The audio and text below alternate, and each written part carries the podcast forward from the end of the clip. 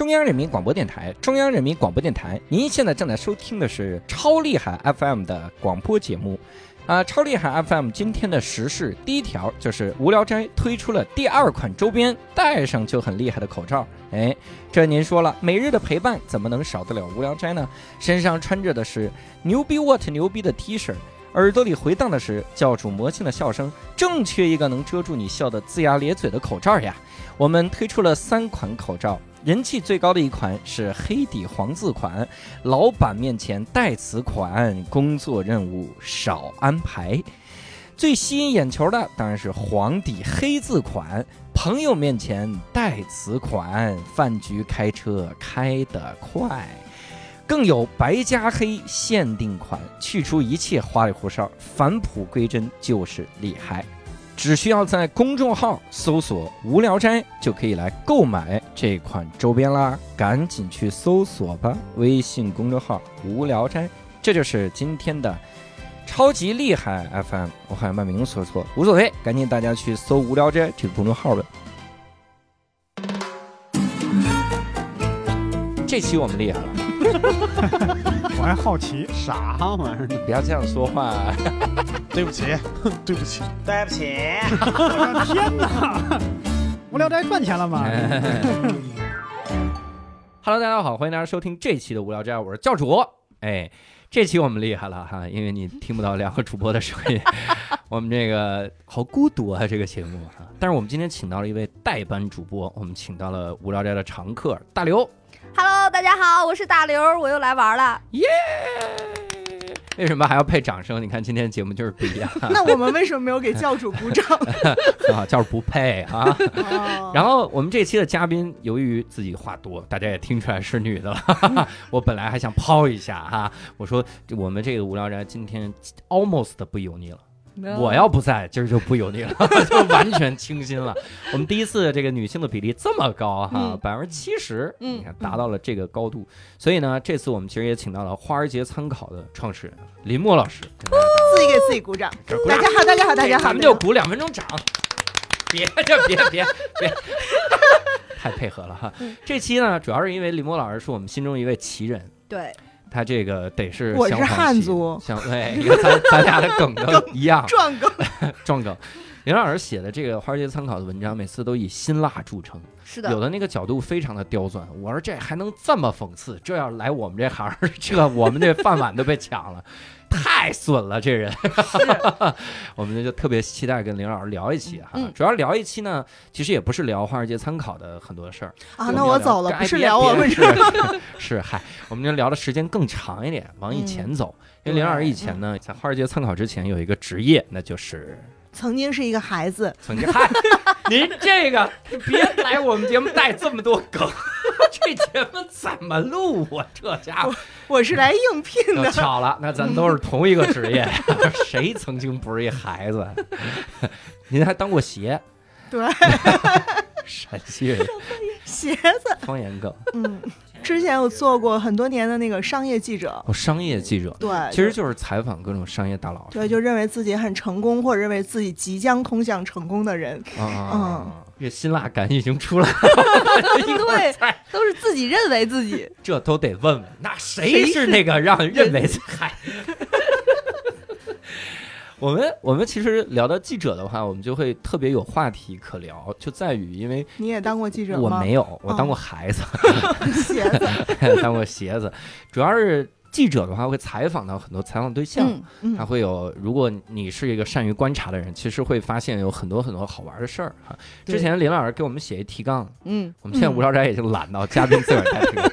你们也就是遇上了林老师，哎，也就是 不是其他人也都是写的巨详细。这我跟你说，直接就是一篇文章，这就是。要不然我就走了，你找一机器人念一遍吧，还比我念的详细。我当时就看，我说这是华尔街。参考的人字儿起标题，你知道吗？而且还有还有小标题，对吧？还小标题，第一类、第二类、第三类，再配点表情包，我们自个儿给他发了得了。OK，这次公众号也太轻松了，这恒仔做这公众号，直接就是华尔街参考的水平。所以，哎，所以其实我们很感兴趣。林老师采访了好几类，给我们有小标题，普通人。第二种创业者，你看看啊，第三种，那种他还不是大佬，但也确是个成功企业家了。对，第四种大佬，这就是带过渡，你知道吧？递进有递进哎，哎，还有第五种是 大佬了，了第五种投资人，人更大。就这是完全就是一普通人的职业规划呀。对，递进递进。我我该怎么努力？先成为普通人。第二种呢，这个创业，创业，对，啊，往大佬路上走。第四种大佬，大佬，最后干点啥？投资。对，你觉得你这个岁数还能赶上哪波？我这我现在就死在第一波，普通人，普通人。嗯 那其实我我们可以先聊一聊啊，嗯就是采访普通人的过程中会有哪些遇到过比较 所谓奇葩哈？这个要先防杠一些。我们有的时候为了聊天有意思，我们说人家是奇葩，人家不一定是奇葩。对而且咱们今天尽量这样，我有一个就是虽然会被杠，但是一定是法律上安全的事儿。那咱们都说我觉得，就是很多的听众很就是有一个很奇妙的设定，嗯。就是他听到一个清谈类播客里我说了一个我的观点，他竟然不知道这是我的个人观点，这是很神奇的。所以一定得说我个人觉得，就真的得打那以上观点，仅代表他个人。这是要怎么样卖了林老师吗？今儿只代表林老师，不不今不，接下来。我觉得采访对象不够奇葩，这个播客的听众可能有的更奇葩。然后完，那我给你聊一期我这个，嗨所以我们其实可以来聊一聊这个普通人里的这个所谓奇葩哈，嗯给咱们有有哪些典型儿，给我们这个举几个例子。好，因就其实因为我最长的一份工作是在叫《中国企业家》杂志，然后这个杂志其实是在上个世纪九十年代创立的，反正我也不知道是，也可能是八十年代。您这还最长一份工作，就这就 我毕竟曾经是个孩子嘛。然后其实当时呢，正好是中国民营企业家的崛起，啊就当时他们也不被视为资本。那当时人去说自己的成功，自己为什么成功，这个是在当时的价值观上非常正确的一件事儿。嗯嗯，然后当时我们还有一个 slogan 是影响那些有影响力的人。哎，就这这话，你觉得今天都会被锤死的？就就 你凭什么？谁是有影响力的人？对，嗯，然后当时就就其实你刚毕业也有两三年，那你真的嗯每天就说你跨越层层阶层去采访那些企业家，嗯然后你就说你为什么成功？你认为你这个事儿能做成，因为什么？嗯然后人家就坐在你对面给你讲一个小时，就他可能是做走私起家的，但他就会跟你说我就是正道成功，我就是有 就是永远诚信第一。啊，然后先生，这是您当年在海龙大厦卖盗版盘的照片，监控我已经拿到了。然后你就是作为一个小记者，你每个月就挣着那几千块钱，你坐在如此财富悬殊的那么一个人嗯对面，对。然后又在他的办公室，你真的也没有底气，就是去马上插入他、反驳他，嗯，然后你就听他讲了一个小时他的正道成功，然后回去 你就想说。这个稿子怎么写呢？嗯然后就会有一些老编辑跟他说：“那你就再去跟他们联系，说、嗯我还想去采访一些具体执行这件事儿的工作人员。哦啊对就往下走，对，这往下走，这是当时为什么能接触到一些我觉得和我们一样的普通人嗯啊。和我一样，和您二位啊，那真是您二位这个不要互相的。然后，然后就其实你发现，就是采访他们特别有意思。就比如说，你问一个项目为什么能成，就比如说一个新的项目，嗯那这个大的企业家就可能跟你说，我就先设立了一个小目标，我要挣一个亿，类似的，嗯就会说我在众多机会当中，我当时就判断这个一定是未来的发展趋势，我们把所有的资源都调到那儿了，我们五地分仓，哒哒哒哒。但你到具体的工作人员那儿，他就会跟你说，哎呀，当时根本都不知道哪个方向能成。然后我们就设计了 N 个方向，大家一块儿去试，刚好我们这一组就跑通了。然后就把所有的资源都调到了我们这一组。就是你发现，在普通人那儿，你还能是 get 到一些真实的东西，嗯但往往这个结果就是你这稿子写出来了，这个大佬就很生气啊，啊，对啊你这根本跟我讲的就不一样。哎，我我我忽然之间就发现了一个点，嗯就是。你就会觉觉得这些大佬特别希望像那些女明星一样，就是她的瘦源自于天赋，嗯对，然后没减肥，没整容随便吃，对，嗯。就是一点都不愿意承认曾经艰辛的努力，对，对，对，是吧？一样的吧？就哪怕是艰辛的，嗯也必须是正直而善良的，对 像白雪公主一样。我有一个有一个事儿，嗯。因为我当年我我大学的时候有一个学长，他在自己做那个健身工作室，他做的还挺有名的，因为他身材特别好，然后他能接到很多明星来他那儿锻炼。嗯。他就曾经有一女明星特励志，他之前还拿那个女明星来给我们举例子，嗯。说人家呢拍完戏，机场下了飞机直奔就那儿就健身，然后几十天就练出马甲线，就身材练特好，他就觉得这是一励志典范嘛。嗯，然后他就有一天，他就经常聊这个例子嘛，突然就被那女明星给告，就说你怎么能说我减过肥呢？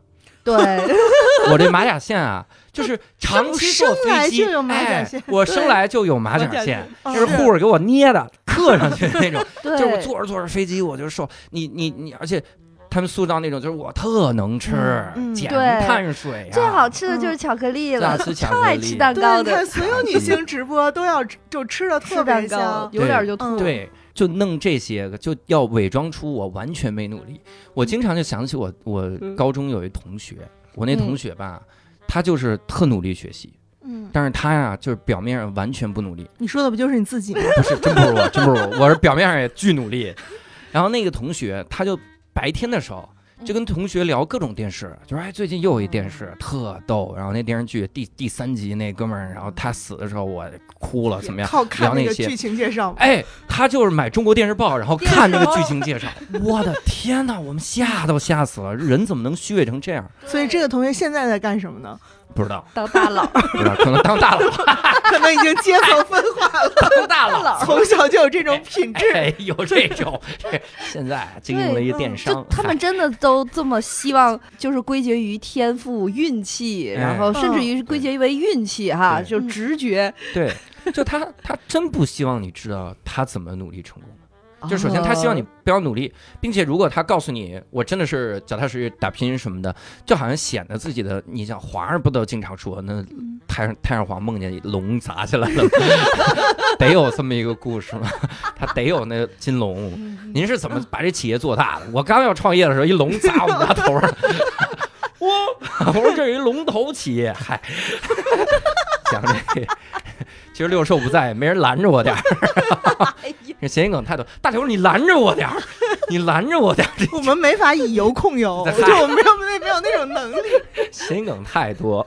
对，那采访普通人的时候，会有一些很经典的那些个案例上。也有，就是看他们的阶段，就比如说他们这个阶段就是要在公司好好工作，嗯，他一般就是有什么说什么。就其实普通人面对媒体的经验也比较少。嗯，但是有一种人就是即将要创业的普通人，哦。就是我当时在微博上联系过一个人，因为他总嗯评论那个商业地产嘛，对，然后他在微博上介绍自己说是中国商业地产第一人，嗯，然后我当时就 哎呦哇塞，以我有限的知识，觉得中国商业地产第一人怎么也应该是潘石屹那一波人，然后我就特意跟他见了一下，我想知道他为什么是中国商业地产第一人。嗯。然后他说，因为中国第一家商业地产公司是一家外资公司，嗯，他是那家外资公司在中国招聘的第一个中国人，哦，哇，这定语加的太多了。所 以他是中国商业地产第一人。但你觉得他是有可能成功的？一个人懂得足够去细分化自己、细分市场，就能成为龙头。哎对呀，教主不正在做这件事儿吗哎？，你这 对，脱口秀界梵高。对，因为我最近把耳朵切了，所以林老师来给我指出了耳朵。林老师，我们是一个音频节目，咱们很多的梗呀，视觉的梗没法直接这么接能不，能加海报？加一海报放我耳朵，这个，哎呦，那这个普通人他自己，嗯，第二步就即将创业嘛，嗯林老师给人家过渡特好，第二步就是创业者。创业，对感觉您是跟踪了一普通人，就一直在采访他。那第二步就创业了，创业者会有什么很对奇葩我其实就没敢再跟他取得联系，因为创业者这就通常认识一个媒体，嗯。他就觉得，因为其实早年商业真的就你你也不好说马云开了一个好的头还是不好的头，嗯。但阿里确实是从媒体获得了特别大的放大效应的。嗯他们也很善于用媒媒体的这个力量，比如说马云他自己就会讲说，我高考数学就考了一分儿，然后后来就有一个某今天也是一线大佬，嗯。就清华毕业的，他就算过说怎么考都不可能考一分儿，你要保证你每道题都蒙的不对，但你怎么能保证你每道题都蒙不对呢？这个概率哎有道理，啊，比你考满分还难的。你像我考四十多分，这就真实了。真是可以，你都选 A 也不至于一分儿啊，对选题怎么也三分儿。对，你怎么能都蒙错呢？对，嗯，所以就那一代的创业者就会觉得，就是用媒体一定要善用。就那一代，马云也是大家觉得商业偶像嘛。对所以这个创业者一旦说跟媒体有一点联系，他就不停的想跟你说、嗯我是正确的，他特别想跟你论证我即将通往成功，然后哦你就能 就能看到一些人性真的是特别极致的那些东西。啊就我当时采访过一个互金的创业者，后来也上市了，但是上市的时候也特别大的那个风波。嗯然后他就跟我说，他们公司刚完成了数千万美轮美数千万美元的 B 轮融资，嗯好像是 B 轮融资吧？啊，然后我说那谁投的呢？他说这个我们要替投资人保密。嗯我说那这数千万美元到底是多少呢？他说那这个也要保密。嗯他说但是你就相信我，你就写吧，我们就是 你就写吧。你就写 数千万美元投资，感觉是靠你来融资。对，你看人家这媒体都说了，我们有数千万，千万你这能不信吗？然后，然后当时采阳就觉得特别不靠谱嘛，嗯我就正好休年假，然后加上记者工作也特别轻松，就又连了一一周就没去上班，然后就去西藏玩了十四天，然后玩，我觉得他这数千万打击的是您啊。然后玩到第十四天，真的是在第十四天那个晚上，我们在大昭寺旁边那个酒吧街嗯。还在喝酒，就第二天要回北京了。嗯。然后我突然就接到他的电话，然后就说你稿子发了吗？然后我说我还没写呢，就当时 你也够实诚。对呀，高原反应就比较诚实，然然后他说没写正好，我们嗯。刚刚又完成了数亿美元的 C 轮融资，然后 然后然后就你当时第一个反应就是你太对不起杂志社了，你这偷奸耍滑的在外边玩两周，人干嗯多大一事儿？你说你这两周拿着工资，你为 你为杂志社创造了什么做了什么价值？对，然后你就又会去问他，你说那谁投的呀？那要为投资人保密，不能说。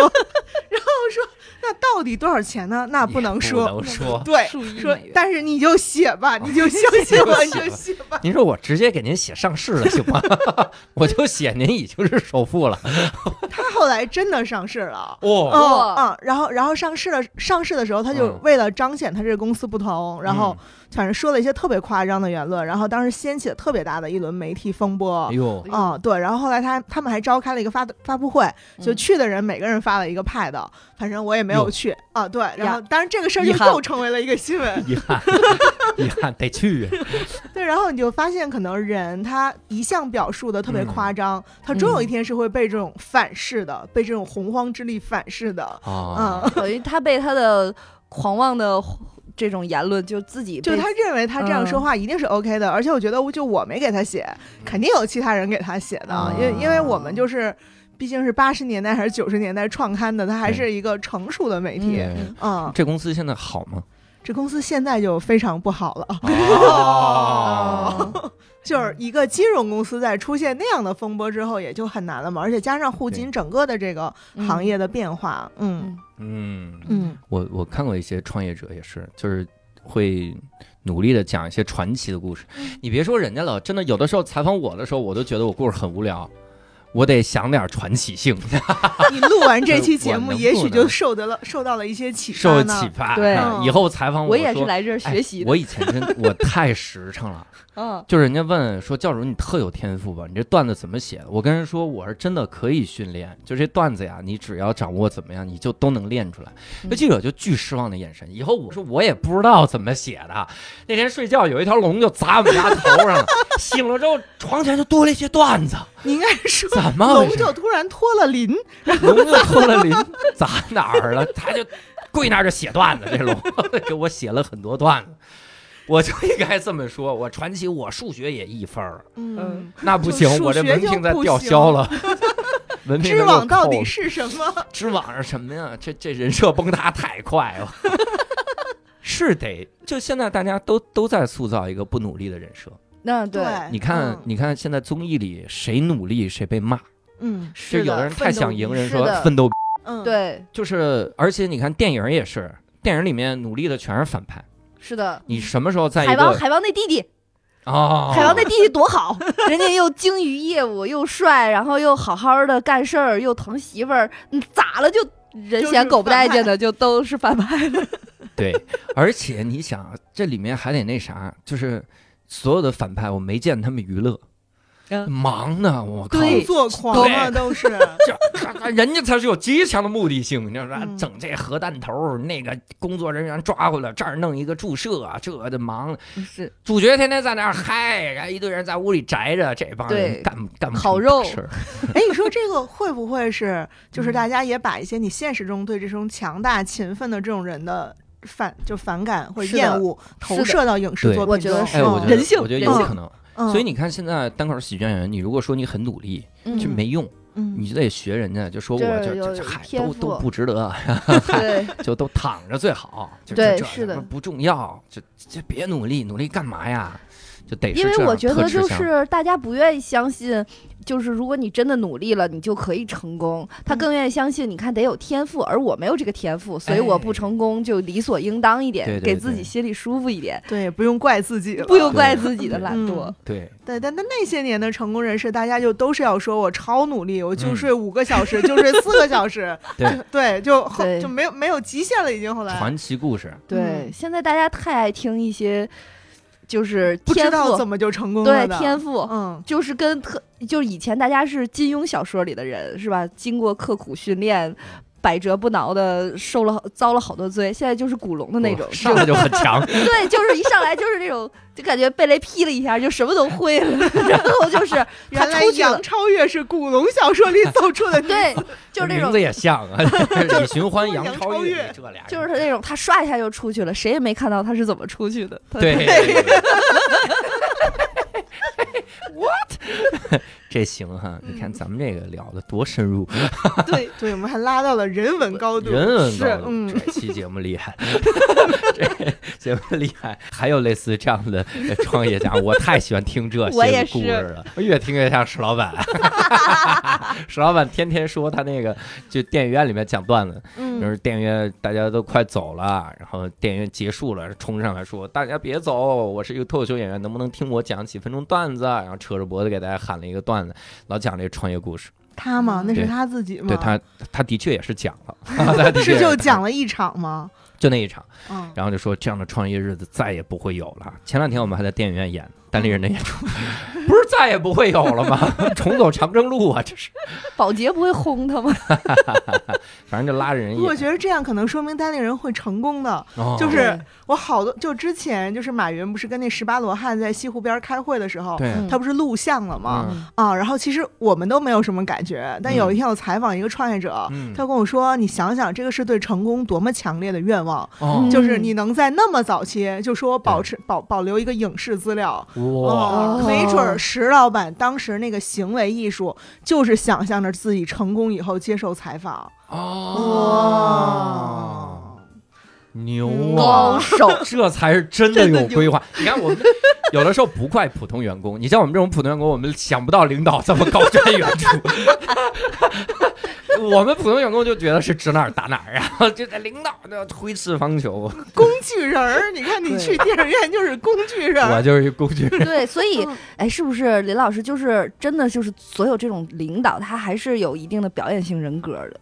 都有啊，但就怕那种公司里面表演性人格不统一，就 演砸了，对，就之前神州租车，他们好像零二零三或者零六年吧，就嗯反正他们创业早期特别著名，有一年就马上要上市了，然后他们各种领导出去讲话，就当时就是后来的这个瑞幸咖啡的核心团队。哦，就陆正耀，比如说第一天嗯。出去说，我们现在车队有一万辆车了。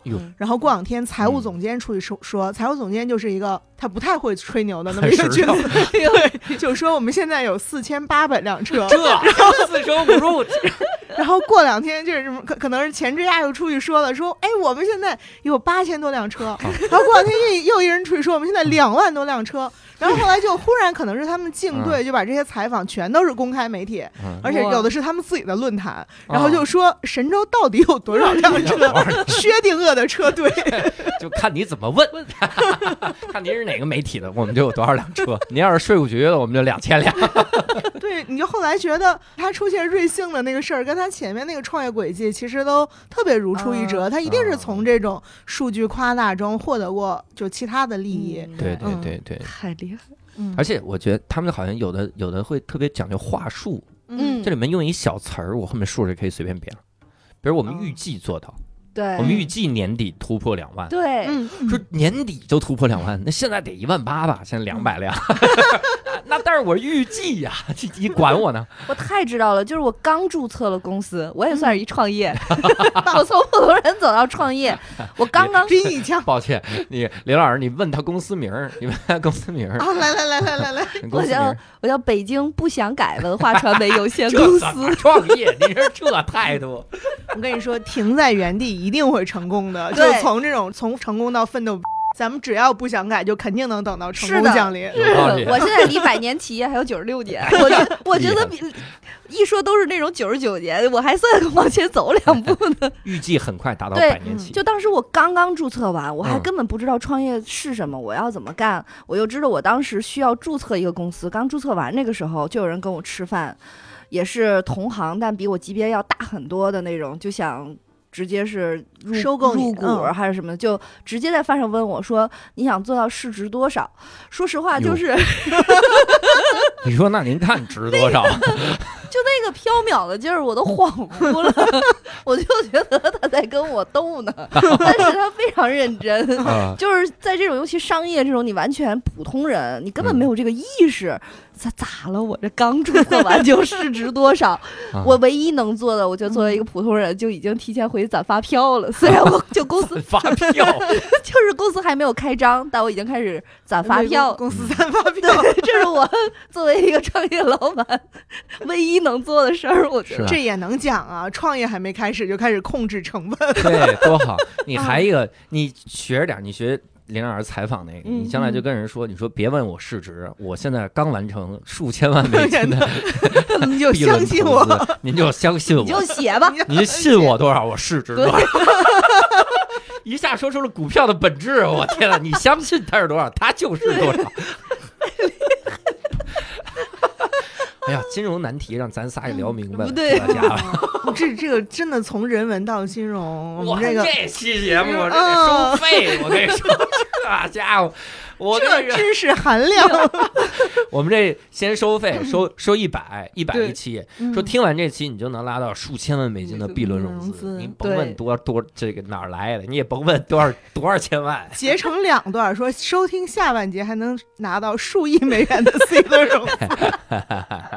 哎呀，这是创业哈，对，创业是喜欢吹牛的，还有别的类型不？也有，我觉得就是因为他也觉得我们一定要通向成功了，包括就是那种大众创业、万众创新那几年。嗯，就所有的节奏也都告诉你你会成功，我觉得都有一些人性很扭曲的。就我我是在某基金的闭门会议上，然后嗯见过一个母婴行业的创业者，这公司肯定是过十亿美金了。哎呦，嗯哎呦，嗯，但但我后来没太关注他们到底上没上市了。嗯，然后当时那个也是一个女性创业者，然后就在上面讲，也，嗯。哎，她也上过《奇葩说》，哦，哦。大概嗯不知道，奇葩说上过人太多了。早期。我以前觉得上过奇葩说很牛逼，直到我也上过奇葩说，我觉得没什么牛逼。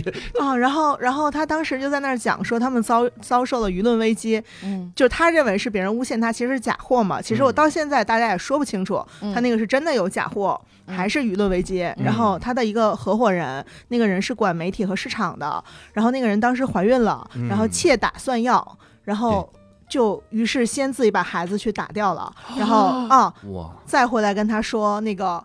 我孩子打掉了，我们现在就来共度这个危机。然后他说他们俩就抱头痛哭，觉得公司一定能挺过去。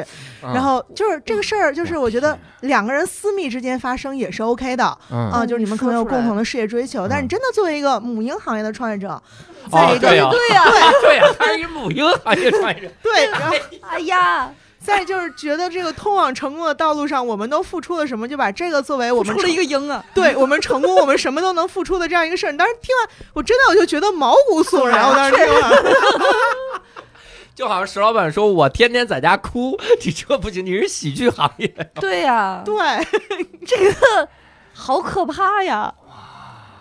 这个不能后想的，对吧？对，就所以就觉得人家也更配得上奇葩说一些，对比有一些人这感觉就是我怎么就比有一些人 有一些人太过正常，你知道吗？就接受记者采访就会说，嗯，这个其实是可以培养的。别，你还给人着不？你还往我这这往死里骂，就逮着骂，就吐槽到根儿上那种。太厉害了。我是想到这种，就是你想这给人一什么感觉？我对自个儿孩子我都不在乎，我怎么会在乎你孩子？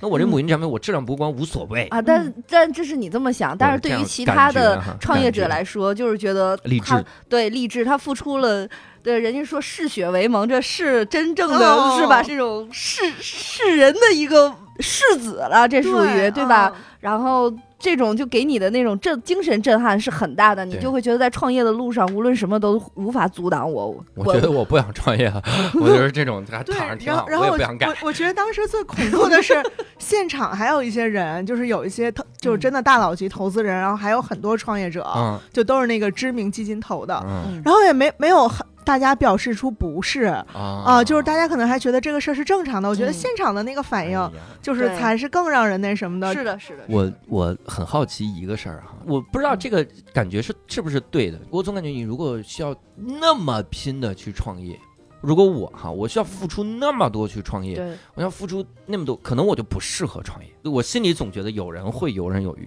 嗯但我听所有的创业故事，我也不知道是不是他们统一口径哈，可能都是我们一本媒体写的。各种牺牲，哇，牺牲了这个，这这嗯创业这条路太苦了。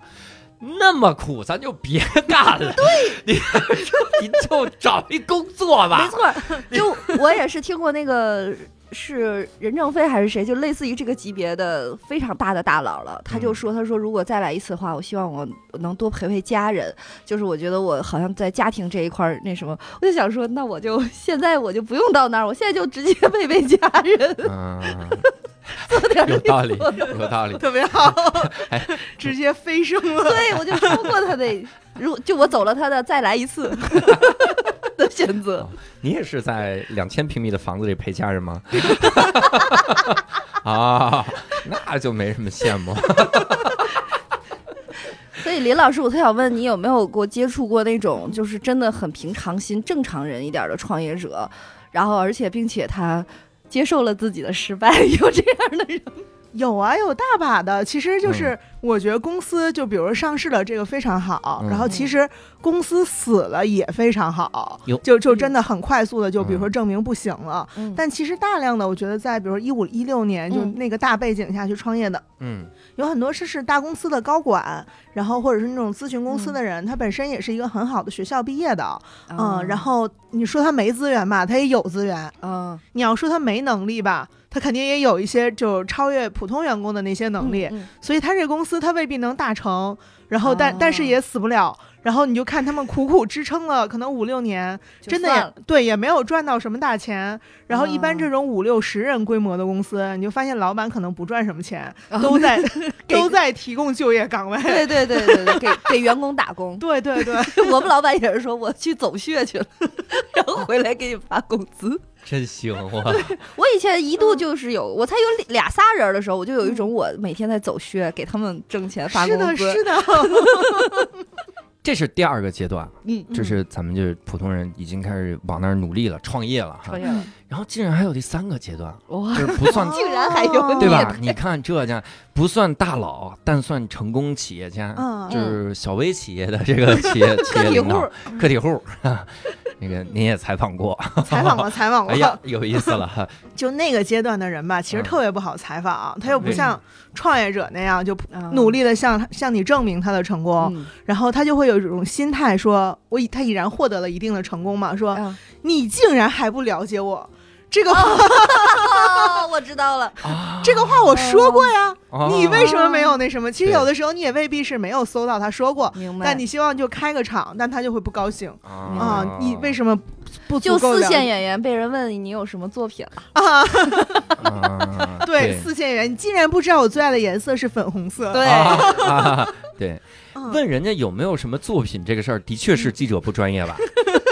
因为以前有人采访无聊斋，上第一个，你们无聊斋第一期节目是什么呀？嗯哼，我说啊，但我还是很礼貌的说，我说第一期节目是我跟人家一个对谈，但是我觉得这个就算作为热场问题，也不是一个记者专业的问题。啊，是我说的是中间是现在一些综艺节目里演员和演员之间那个四线艺人被老艺人问、啊你有什么作品，嗯 很尴尬。啊，对，然后就真的还有那种人会觉得你怎么带的这个摄影师就是器材不够多，他也不开心的啊啊，是有的，嗯。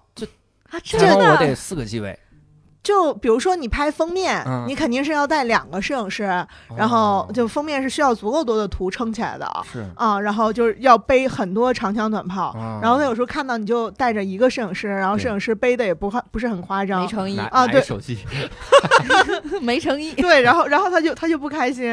啊，然后反正哦我当时采访过，就现在一个某本地生活大佬，就也也在美股上市，然后嗯也退市了这么一个，这就差报身份证号了，你这个 然后我当时就说那个那个你你这个当时做了一个什么项目吧？我说嗯你觉得这中间最困难的阶段是什么？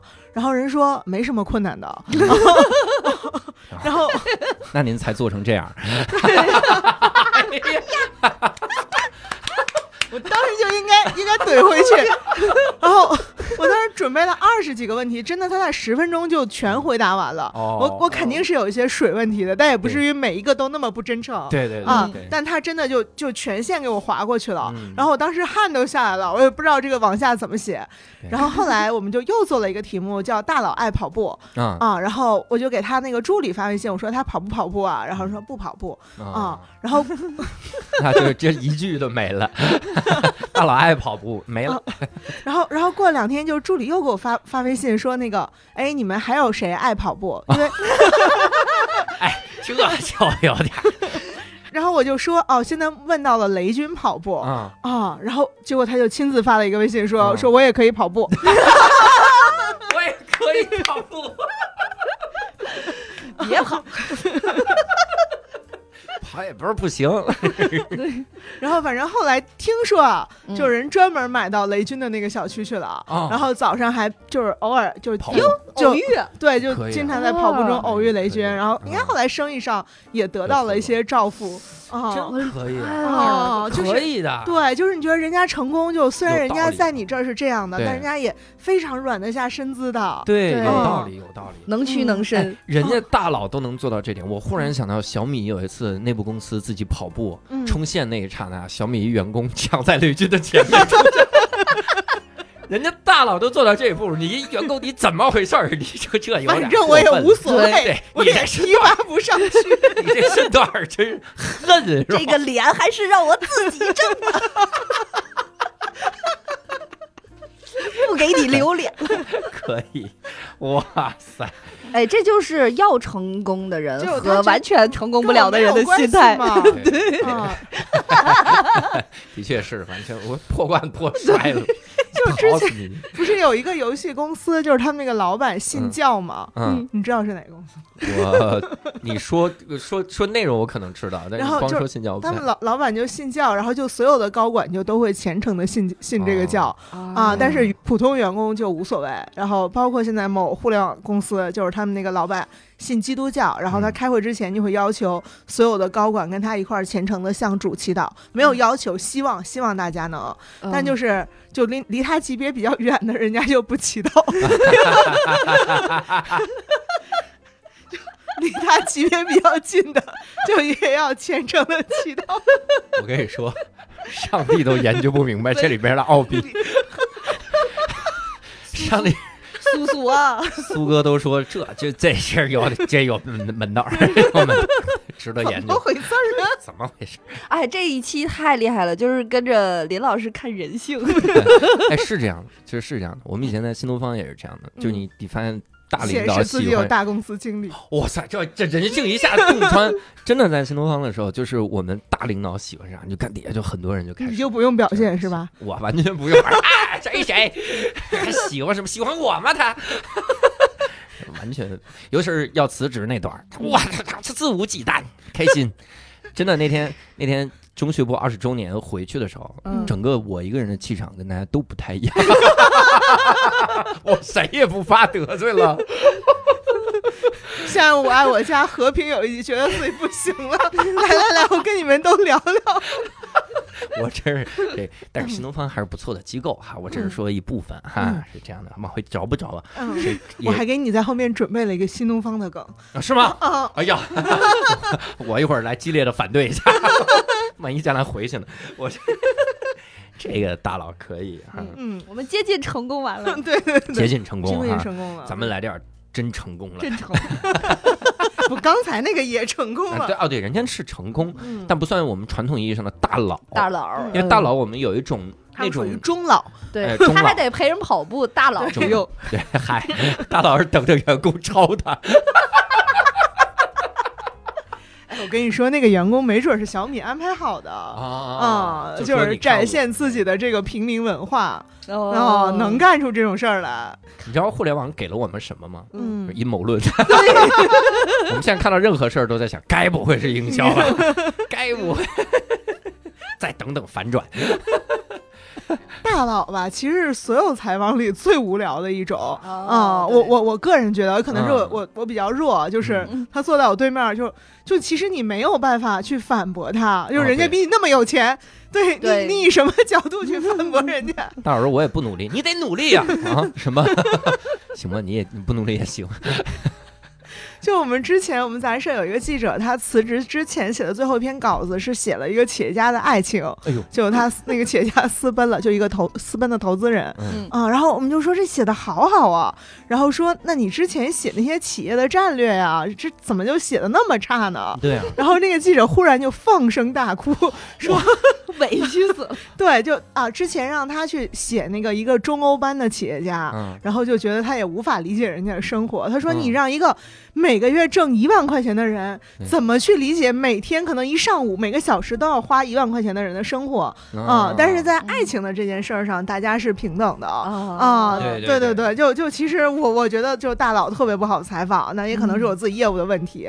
然后 而且他们是不是那个时候也不会说的所有的话，是不是都是对，对就修饰过的？修饰过的，或者他就他已经没有什么需要借助媒体要做的了，因为啊全世界已经大家只会在他的成功上为他添砖加瓦，啊恨不得神话 对再神话，对大家就比如说他说他就睡五个小时，营销号就会说他睡四个小时，还要起来 跑步一个小时，听着耳熟还得啊。然后还能再给自己做一个很精致的早餐。对，就他已经他已经不需要跟你论证他的成功了，就哦可能他们大部分时候就也不接受采访。就我们当时干过一个特别傻的事儿，就也没就特别笨的事儿，就每天给任正非，我们想采访任正非。嗯，然后我们就给任正非发传真，嗯然后每天换着人去发，然后连着发了两个月，就嗯 发到一个据说他会亲自看到的传真机上，也是经华为内部人士，就是像你这样的华为离职人士、高高层、啊告诉我们一个传真号，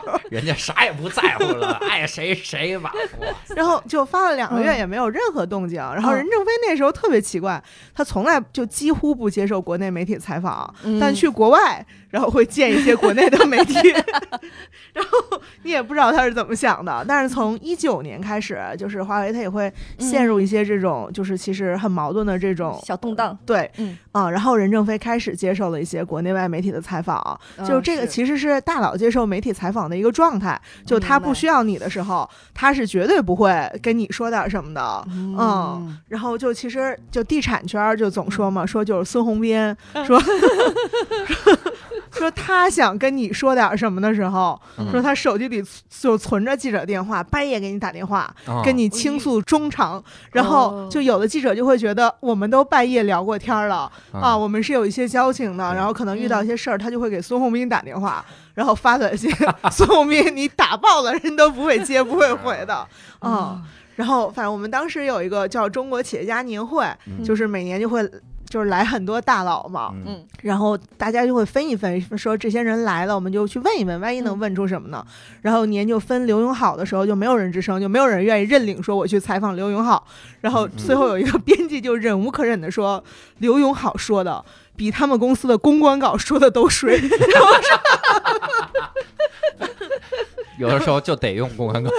对，是就没有人愿意去采访刘永好。哎呀，你说，哦，然后就还有特别聪明的，就其实你去采访的时候，就大老板接受采访，公关都还会放点吃的喝的，就是展现一下，大家也不会真的吃真的喝。对。啊。但是董小姐我们有一个记者，就是董嗯明珠去采访的时候，那个记者那个董明珠就在桌上放了一个大果盘儿，然后开始她以为是装饰，嗯然后后来每当她问到了董小姐不想回答的问题的时候，一个女记者啊，董小姐就拿起叉子开始喂她吃水果，然后她说 塞到她的那个西瓜汁都要流出嘴边了，然后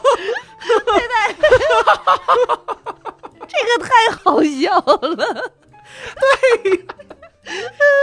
就把这个问题就绕过去了，就超哎呀，这招太狠了，是不是？可以呀，我以后接受各种采访，我也带一个西瓜。不想回答的是喂果盘儿。对。但你要注意是同性，哦哦，对哦对，对对对对，嗯，哦，这个太厉害，不然会传出像王自如这样的这样，嗯嗯。嗯嗯，我 哎，听到这么多已经成功成如此地步的人，也是用人朝前不如用人朝后，我心里就平洞衡。洞察了人性。是的，是的，我跟你说，你所有采访大佬，就大家就记者还会觉得说，我要加一个微信，就你采访去加微信，他不会拒绝你的。对，然后我们还都沾沾自喜，觉得我朋友圈的整个财富值被拉升了，对我的朋友圈变高端了。嗯但你以为就是你加了他，是他以后莫名对你有用，其实你发现后来你加了这些大佬微信，绝对是你对他有用。这个加微信的行为，哦就是在你采访到写稿中间这个阶段，大佬真的就隔三差五就给你点赞，然后说，就你随便说一个，就说你这个说的好，说的对，嗯。然后直到你把稿子写完了，就，对，然后发出来，就是你想着你在中间，你就作为一个普通的小记者，嗯然后说有一个大佬欣赏我，我现在正在给他写稿，我的天，你是以什么样的精神动力去写的？中间一些小八卦，我都给他，这这这不能播，都给他毙了。对，就恨不得拿出古代文人去写碑文的那个劲儿。哎呀，来喂碑给他踏上去。就我觉得最会干这个活儿的真的是贾跃亭，就是嗯。当时乐视已经跑了之后，对他们自己的公关部的人就也被欠了钱，然后股票也被套了嘛，嗯。就会说出一些真相。就其实嗯。就有一种特别好的采访对象，就是离职的前员工哦，和马上退休就退休第一年的那个老领导，啊，就他们会说出大量就是攻击他们 原体制的话。然后当时那个乐视的公关就讲说，贾跃亭有一个技巧，他就会在采访的时候就突然停在记者的一个问题说：“你这个问题问的太好了，哟。太厉你这个害了，对你这个问题引起了我很深的思考，哟，你这个问题我要想一想。”然后跟旁边的公关说：“去送他乐视全套产品。”哇，当时乐视全套产品就除了汽车，就是电视，大概是从二十多寸一直能送到那个最大的超大屏，那是五十多寸还是六十多寸，就各个尺寸的都要送哦。然后还要送手机，手机。就是就不管这个记者拿到没拿到吧，哦。就是你的一个问题，忽然获得了这么高度的肯定，人天天还给你点赞，你得是怀着什么样的心情去写这篇稿？太厉害了，哦。太厉害了，对，你就觉得真的成功就是也是有道嗯。理的，就是其实它是能以最低的成本，然后去调戏人的情绪，让他达到一个最好的价价值的。是的是的，怎么还有一句是不管拿没拿到这产品的，就是有光说的时候呀，那没有，有的媒体不能拿。对，有啊的你嗯，去给大刘拿乐视全套产品 看一看，让他知道咱们有多牛逼，给他让他去一下陈列室。甚至可以让他摸一摸，再放回去。其实我觉得对于小记者来说，更打动他的不是那些东西了，是他的那个所谓的问题被肯定，对，哦情绪对肯定情绪肯定或者就那种姿态，对对他就会觉得说我他那么重视我，有一个大佬欣赏你。对、嗯这种感觉不一样的，我该不会要成了吧？就是自己有这感觉了。对那种就是人生价值被点亮的那种兴奋感，啊，是的，是的，嗯嗯，太厉害了，太厉害了。对，就真的觉得成功好这个这个这个特别像那个。就影楼卖那个照相那个套餐的那种促销，他们的嗯。手段就好多销售都是这种手段，就是我先跟你平民式的聊，聊完说我真的不行，我去给你争取一下。嗯。这时候来一个经理说，那好，那我今天就真的是单独为了你，嗯，这个嗯。经理就是最后那一步的促销，然后就是让你觉得说你是这个嗯。店最尊贵的客人，对，这好幸运啊，好幸运啊！然后嗯。说经理都来了，给了我这个是吧，一年都给不了的这个折扣，你还不赶紧哦得上？就是它其实就是这是一种，我觉得是从销售手手段里演化出来的一个驭人之术。哎呀，我举的例子总是这么的低，没咱们有，咱们这期啊，真的我都不想播了。这期简直让我学会了很多东西，不想告别人，是不是？我靠，以后真的，成了你就想说这是我的天赋，万一万一以后有记者采访我，我说去给他送单立人全套产品，你 现在有了对成功的设想，对呀离成功又近了一步。又近了一步。我这 B 轮我也知道怎么面对记者了，我们已经拿到了 B 轮数千万美元的投机，对，但我不能告诉你。对你当时就觉得，其实富人对穷人的剥削，就有一种是能看得见的，就比如说他雇佣你，这也不算剥削了，但今天可能算剥削。另外一种真的是无形的，就是他表现出我欣赏你啊，对。然后穷就这个普通人，别说穷人，嗯就会拿出我最好的资源献祭给这个富人。是的，哦，对，就是有一个电商公司，就大概三流、二流吧。然后这个公司有一个特点，他们所有的员工的在职时间大概就四到六个月。啊，然后所有人在的时候，老板都会亲自见，就说我特别嗯。哦，我特别看好你，你就是我们公一直在找的人，就你就是我兄弟，好好干吧。啊。然后 您就是我哥，不是京东，然后然后然后这这个人在这四到六个月，想老板这么欣赏我，他嗯。真的会拿出自己最好的资源，嗯，就每他不光说我把体力奉献进来哦，就每个人还会带一些资资源源进来嘛。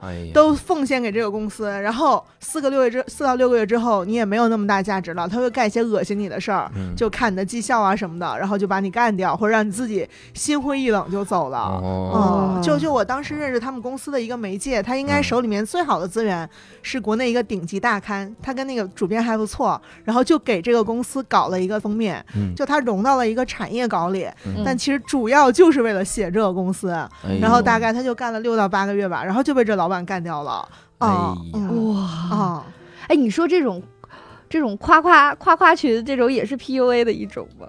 对吧？他是他是他跟打击你，然后获取一些东西，这是夸你获取一些利益，是吧？这种夸，是的呀，而且是不正常的这种夸，是带有预谋的夸。对，就是佛教里面讲那个妄语里面说有一种叫绮语，就是绮丽的绮，就是说好听的话。就是我原来都不理解，就这个嗯为什么是口业，对，就后来后来我真的明白了，就其实这个嗯比说骗人的话可能还更邪恶。哎呦，嗯对呀、真嗯，可以。但是恒仔啊，你看恒仔在这坐着，我夸你是真心的，你你就是我哥，咱俩一会儿拜把子。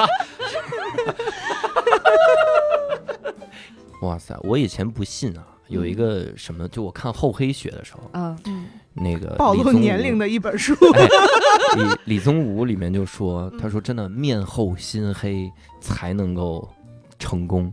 我以前一直以为所谓面厚心黑是什么，就好像这人样特坏，怎么怎么样。嗯但我真的现在一听这个，这个真的是是突然面厚理解了石老板是吗？面厚心黑。石老板那天说，我就跟他亲兄弟一样，这孙子你等着，绝对是假的。他他不可能把我当哥，但教主对你是真的。但我对你恒仔，我咱们是真亲兄弟。嗨，哎呦，不过我也特想问一个林墨老师，就也也是人性上的事儿。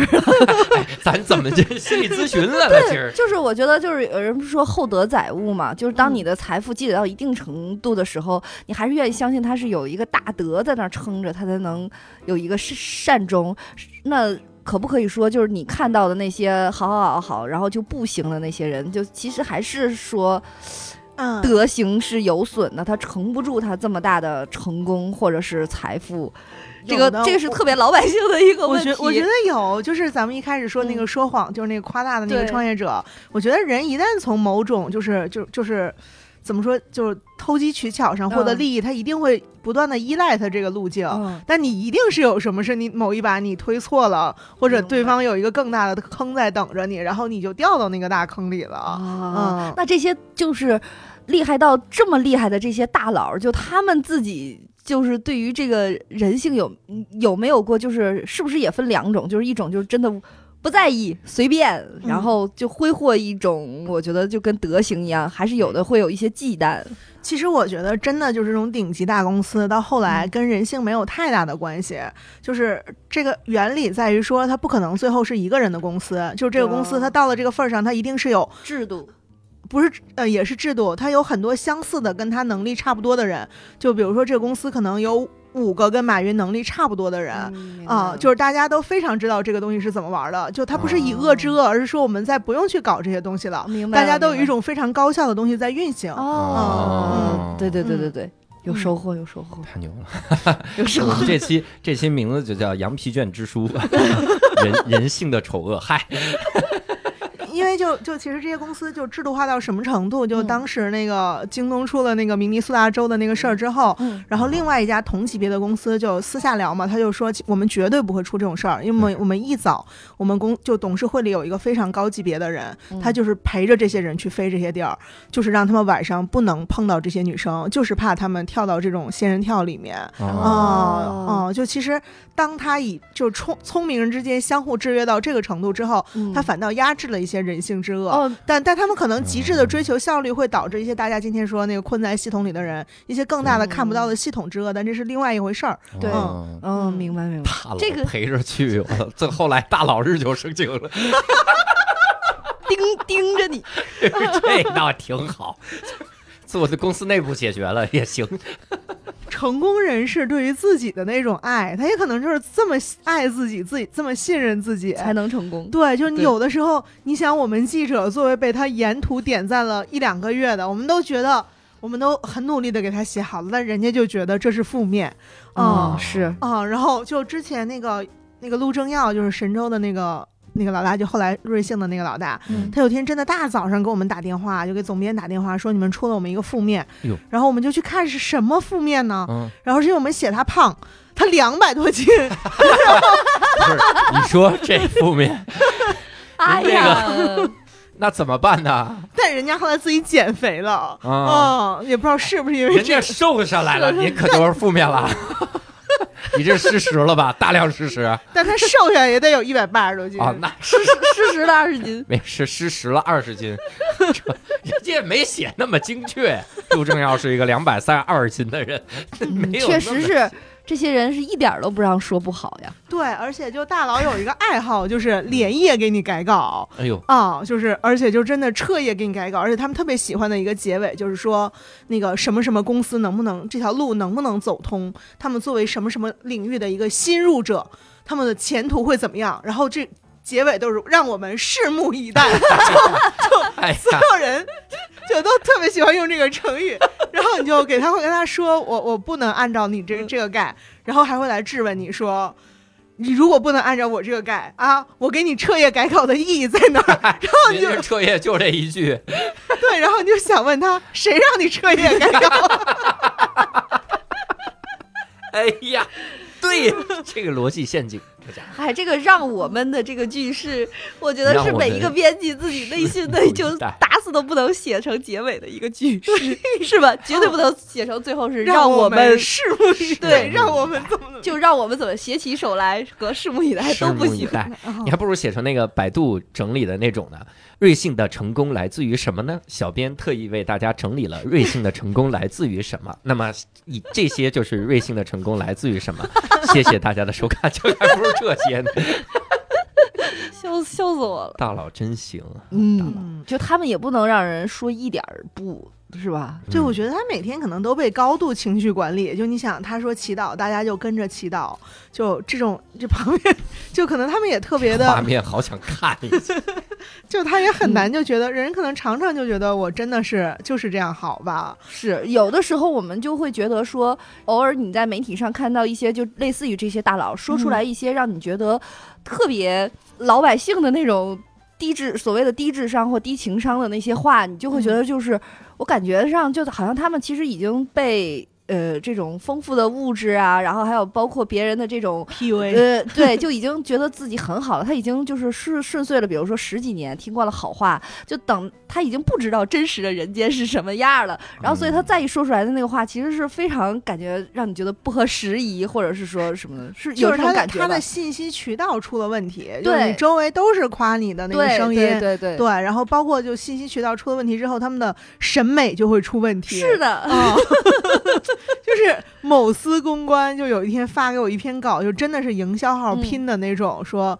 就大概他前面是贫寒，然后成功，然后不忘家乡父老。嗯哦，就是嗯就是，你就想快速把它关掉。他说：“你能想象吗？这是我们投放的，我们老板还觉得 这个特别好。对对 哦，老板转过来说这个写夸我夸的到位，对对，老板对 对，我我会是觉得，就他们已经已经完全被被左右，就是。对吧？被一些夸赞的声音，然后被大家的附和，永远都你对你对，他已经分没是是的，没有，反倒没有分辨。就我我们早年有一个特刊，就特刊是不在那个正常的采编预算里，就是你要单独去拉一个公司的预算，然后拉嗯这个公司的预算，你就要给这个老板单独写一个大特写。我跟你说，那天稿子写完，我真的觉得我自己都快吐了啊哦。然后后来他的秘书跟我说，说这个老板看完这个稿子，我当时就想，他不是要改吧？啊然后说老板用双手把手机合上，啊用双手揉了揉通红的眼睛，说哦写的太好了，说他真的理解了我。哎呀，我的妈呀！感觉这老板得说写的腿儿好了。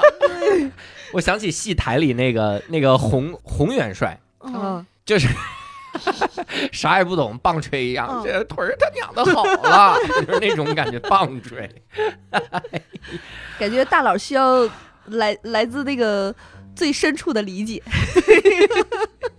就是把各种滤镜都加给我。哎呦，我的天哪，他懂我，对他懂我，还能上升。还能上升，还能上升是投资人，投资人就是不是就无所顾忌了啊？我是花钱的人，我是不是可以随便说？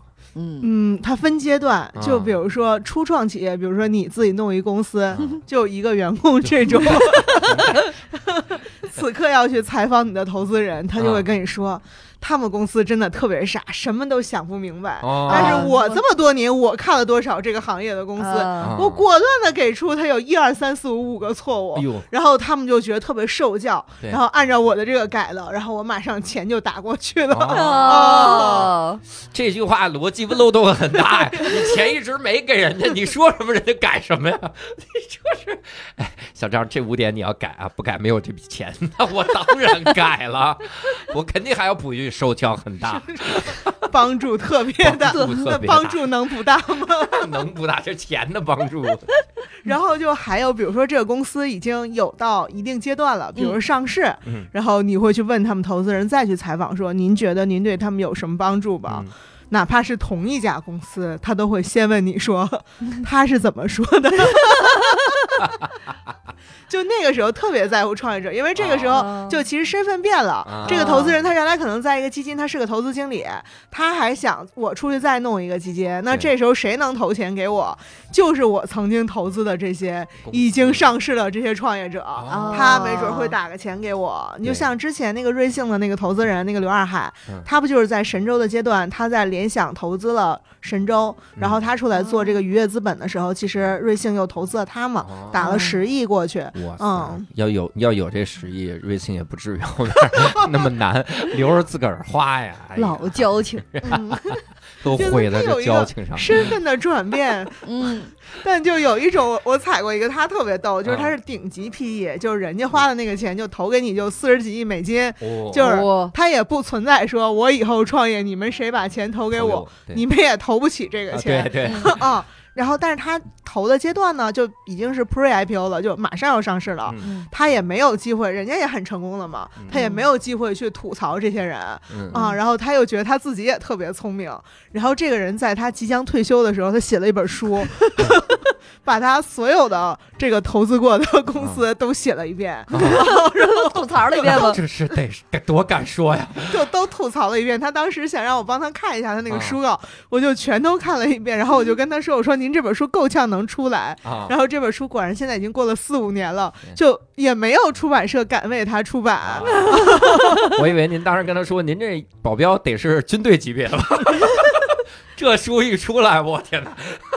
就他当时，比如写了一个国内的 A 股上市公司，嗯然后他说他当时在美国，因为他们是一个全球大基金，找了一些美国的专家，然后去看说那个你去看看他们公司怎么做一些这种 OA 系统的这种升级。嗯然后美国专家去看了之后说，做什么 OA 系统的升级？先买点电脑吧，还做 OA 系统的升级？电脑都不够，这然后说说第一次开会，坐前面那一排的啊全都是他那个姓的人，都是他们家亲戚。说说那我跟他聊点事儿，那个费劲。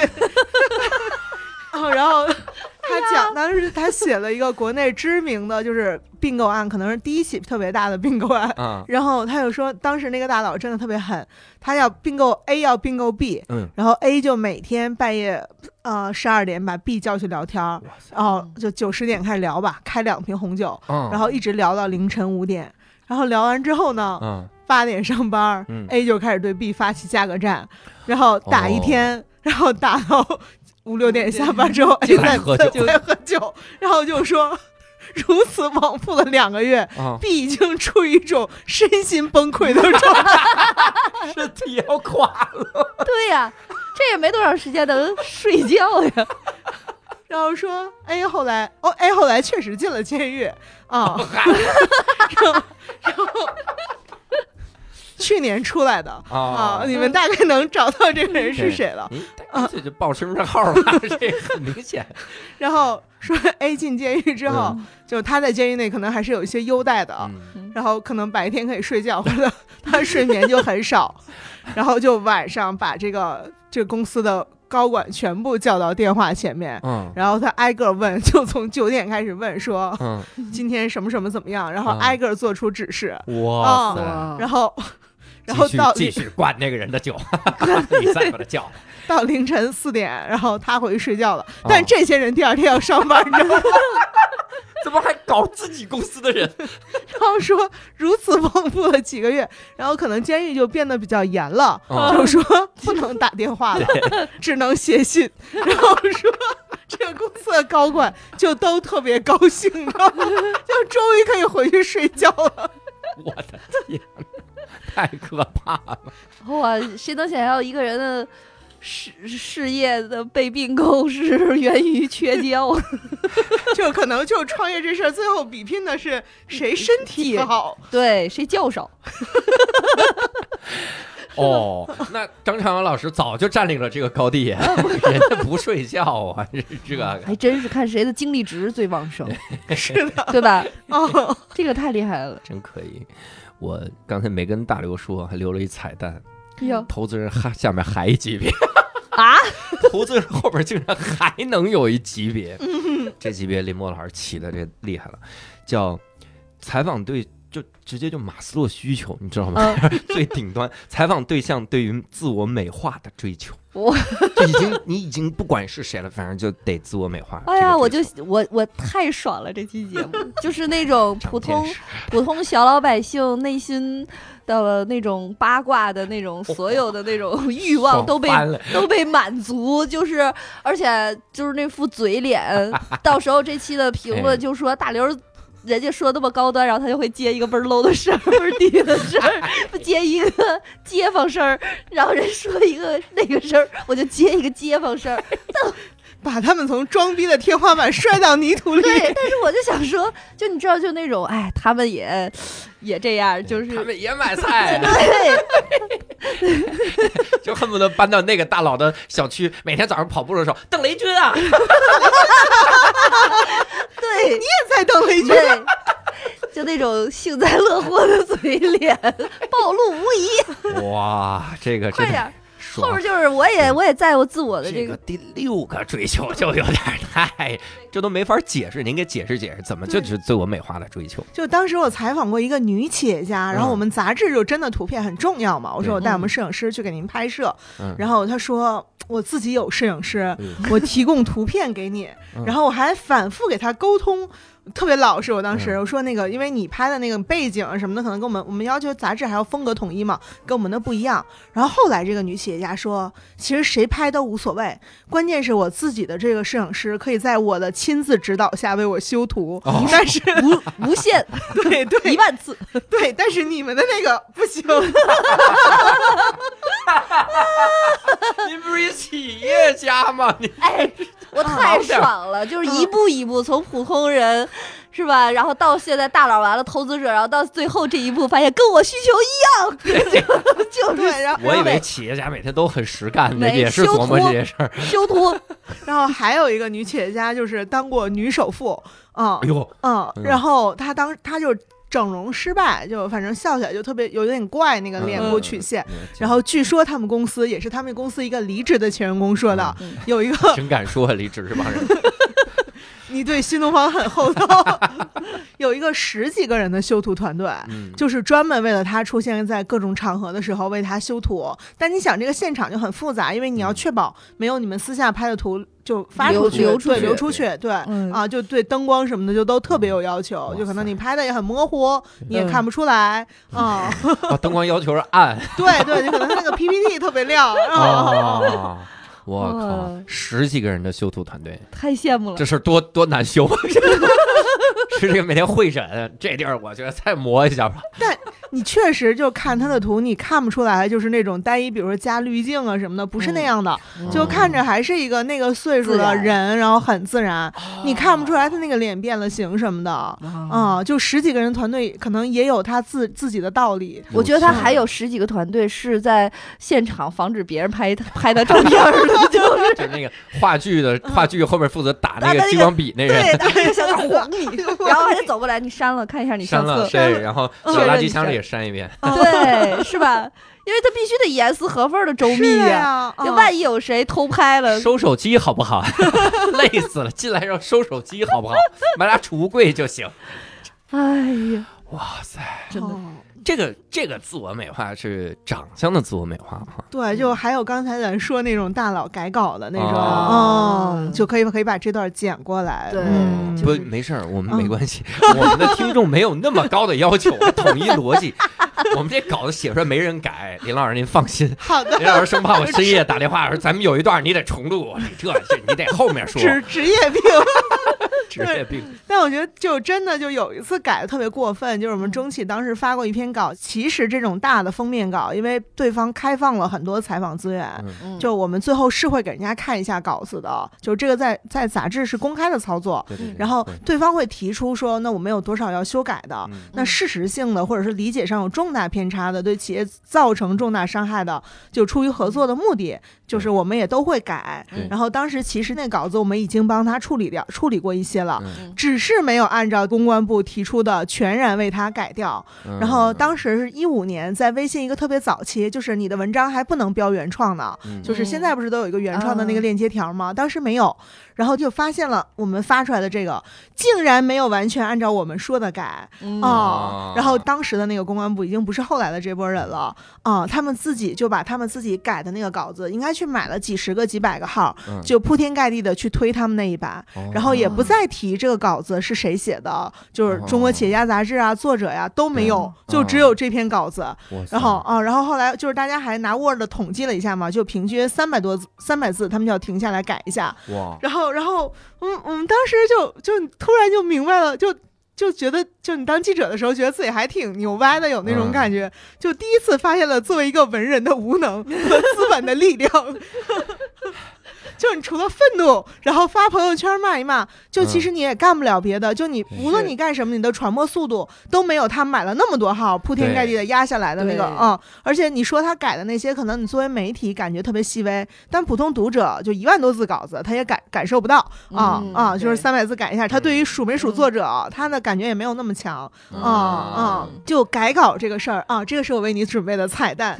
哎呀，就来了我说体感最好的真的是俞敏洪，就在我所有的那个采访对象里面，嗯就当时你们是有一次被做空嘛，然后对对对，或或者做空那次是我去踩了他，嗯。然后我也是要把稿件给他看，他当时真的给我回了一个特别长的邮件，然后说就是你对我有一些误解，就是可能你理解的这些方向不是我我真实的状态。嗯然后他把这些特别详细的写完之后，然后他在结尾写了一个说，我也能理解一个杂志要成稿的需要，和每个人都有他自己的理解。如果你依然认为是你理解那些，我也尊重你们的选择。嗯就哦，对对对，嗯，就虽然他这两年在网上就大家觉得他爹味儿啊，然后就是这种大男子主义风评很差，嗯但是我都觉得那个里面你是觉得是有一个知识分子或者一个当过老师的那个人的那个体面，你觉啊、你觉得他是有的。哎哦，呀，这个好加分啊！哦突然，是的，是的，嗯。这种其实是另外一种真诚的被尊重了的那种感觉，是吧？是的是的 不是嗯那种大电视的那种。对他也没有全程给你点赞，就是在整个的过程中，呃，就我觉得他他还是蛮体面的。对对，老于有一次我们一块儿参加一个活动会议嗯，就是那个我跟他学到了很多。就是我，我学到了一定要时刻注意自己的形象。怎么注意呢？他参加那个活动的时候，因为他坐底下听嘛，嗯也是有的时候看看手机啥的，就很很随随意那个。然后摄影师就开始要拍嘛，当摄影师出现在他斜前方的时候，他就坐直腰板，然后要那个就是正在啊拖着、拖着腮帮子，然后要斜视斜视看，哎，这个没有视频真的太……哎，很难。然后他要目视前方，而且前方是这样的：他如果眼睛盯着演讲者，他自己知道，如果眼睛盯着演讲者，拍出来不好看，所以他那个眼球其实是盯着摄影师，摄影师就是摄影师旁边一点点的，在演讲者和摄影师中间那个位置，好精好精非常牛。我当时觉得，靠，做大事儿的人啊，呃，人家真的就拍出来，果然非常好看。我我有一次去一个百度的发布会，我觉得嗯百度一定是他们之前出过什么公关事件，嗯或者是他们对高管进行过什么教育。他们那次请的女明星是杨紫，就发布啊，啊，然后就前面李彦宏什么都在那儿坐了一排。那那次是百度所有的高管，嗯，然后就在杨紫一上台，就女明星站到台上的时候。然后那个大摇臂打过去，就所有的高管立刻都往两边看，就所有的人都、哦都不看台上了，哦就生怕被拍到说高管注视女明星的这个镜头。就那一排有十几个人，我觉得他们一定是有可能出过什么事儿哦。啊，哇塞！一个企业都做大，艰难的这些小细节有啊，林老师，您今儿不来，我们真不知道以后该怎么怎么弄。这今天好多需要注意的小细节，让石老板注意点儿吧。石老板还瞪着呢，还哈哈哈那天我们去演出，有一个拍到一个观众，第一排黄衣服姑娘可好看了，石老板还转发我的微博说，不，石老板转发我的微博微博说黄黄衣服这姑娘好好看。那你为什么要教主可以介介绍一下吗？就是人家摄影师拍的呀。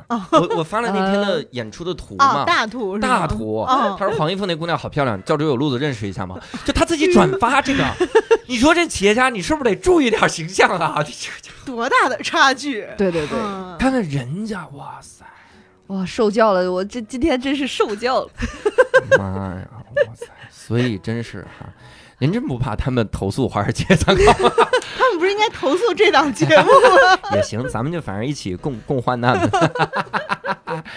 我不得不最后总结一下啊，嗯这还得问您几个总结的事儿。那您为啥最后不当这个记者了呢？哦，我是因为那时候开始写公众号了，就是你，你就真的、其实有这个心理因素，就其实嗯你能见到，你应该也见到，嗯有很多采访对象。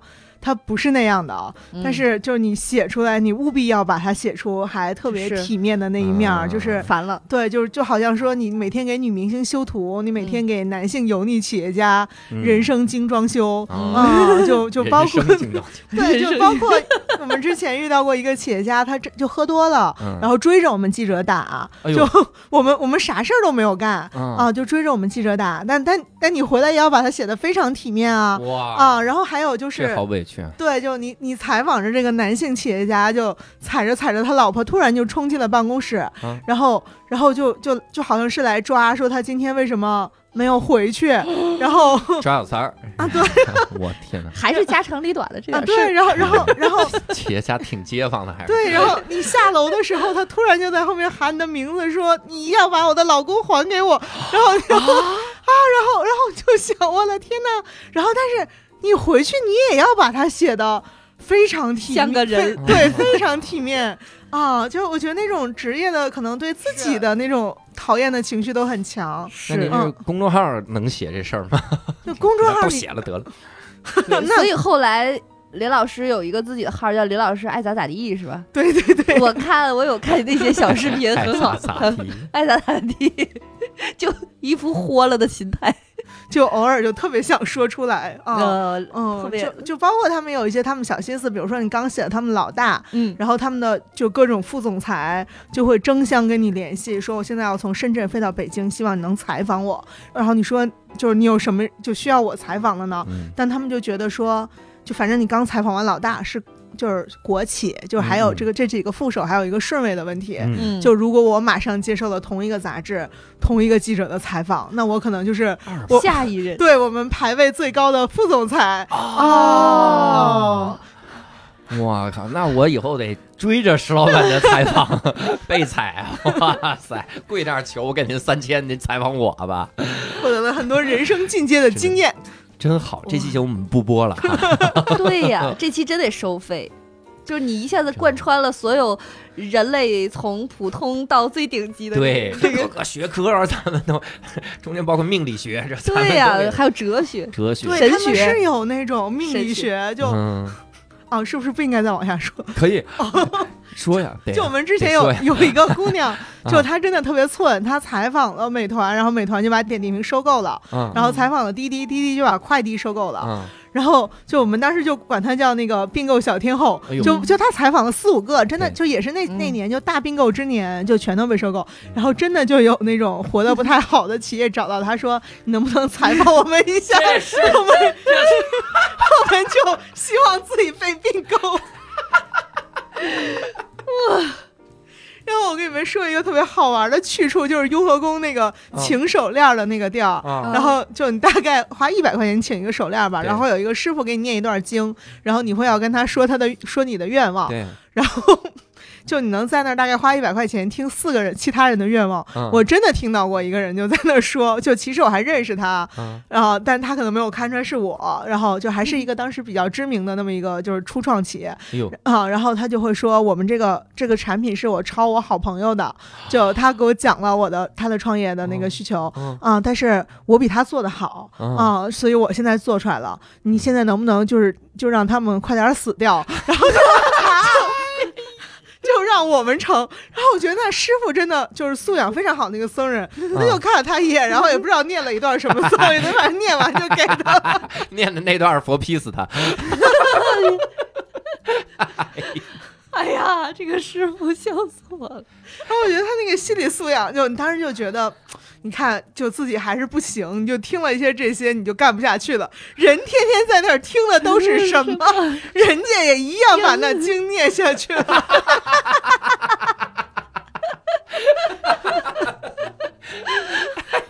师傅坐怀不乱，不能让人听出来你心里有波动。你说打一个课本，今天就走不了了，这事儿。太厉害了！哇塞，哎呀，今天这期笑死我了。我去护理一下眼角。那我们这期啊，跟林老师聊了这么多的东西哈、嗯，我们也希望听众能跟我们讨论讨论哈、这个我们有明确的结构哈、这是六趴，你可以讨论。是最后第七趴是那师傅，讨论一下那师傅也行。对，我们还升级了。上上上价值。到宗教的这个领域，你可以在这个评论区跟我们聊一聊，也可以进入线上听友群哈。听友群进入的方式也非常简单，就是搜一个微信号叫。无聊斋二零二一，搜这个，然后就可以加入我们听友群。之前林老师给我们提了一个小小的要求，想加入哪个群来着？八群，好，林老师，我们给您拉了吧。恒仔把林老师拉到八群哈，我也在八群，那你就直接拉，直接给林老师拉了八群。那恭喜八群哈。哎呀，终于愿望达成。对，咱们不用这么急，现在不用现在就往进加，我这紧着就差一句就结束了，都等不了。哎呀，这说明您有事业心。嗯来，恒仔把咱们无聊斋全套产品给林老师拿一份，把所有的群都拉一遍。所有群都让林老师进一遍。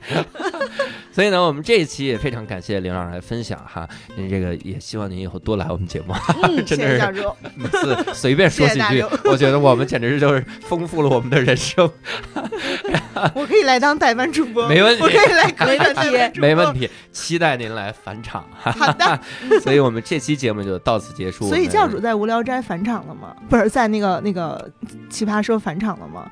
我们下我们下期再，